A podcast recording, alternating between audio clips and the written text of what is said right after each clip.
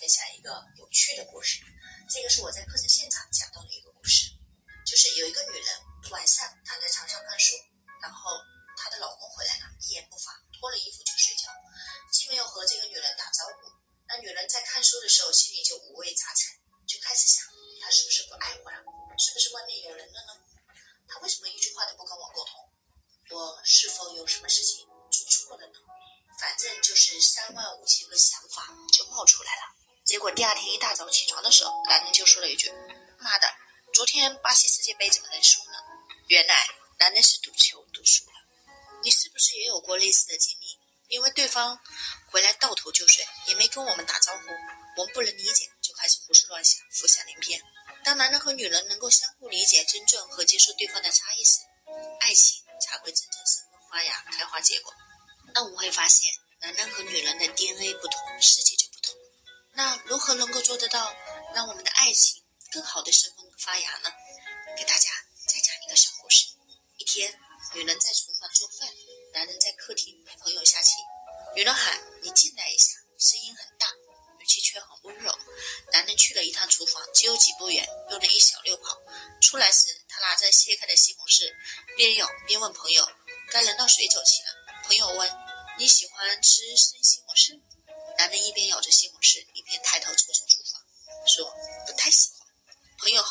他为什么喊你？还切了这么一大块？”男的说：“因为他以为我喜欢。刚结婚那阵子，家里穷，我又馋，每次炒西红柿，他都要切一块塞到我的嘴里。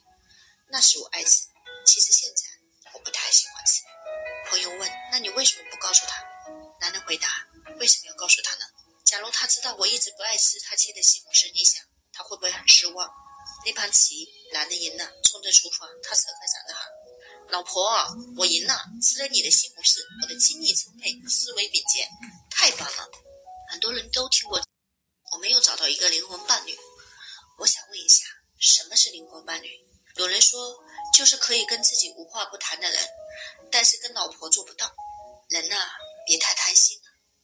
或许你找到的不是灵魂伴侣，但是你可以通过同修一起去修成那个灵魂伴侣，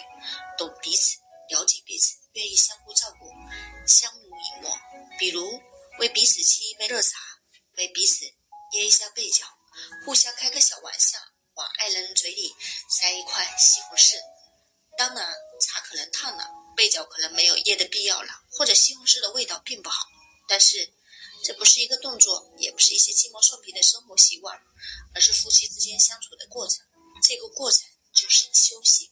我们以前吵架也好，埋怨也好，对错也好，自己总是有理的，你都是站在自己的角度。如果我们把身份能够兑换一下，站在对方的角度，我们就不会去纠结那些鸡毛蒜皮的小事情了。你会把结果确定下来。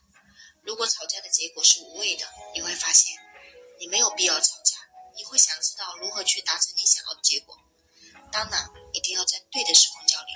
我们有时候就事论事是解决不了问题的，所以在杨云老师的销售世界观里面，还有事业世界观里面，还有家庭世界观里面，永远都会有一句不偏离核心的原理的话，就是永远站在对方的角度，用对方喜欢的方式和语言，在对的时候交流，再达到我们。共同想要的结果。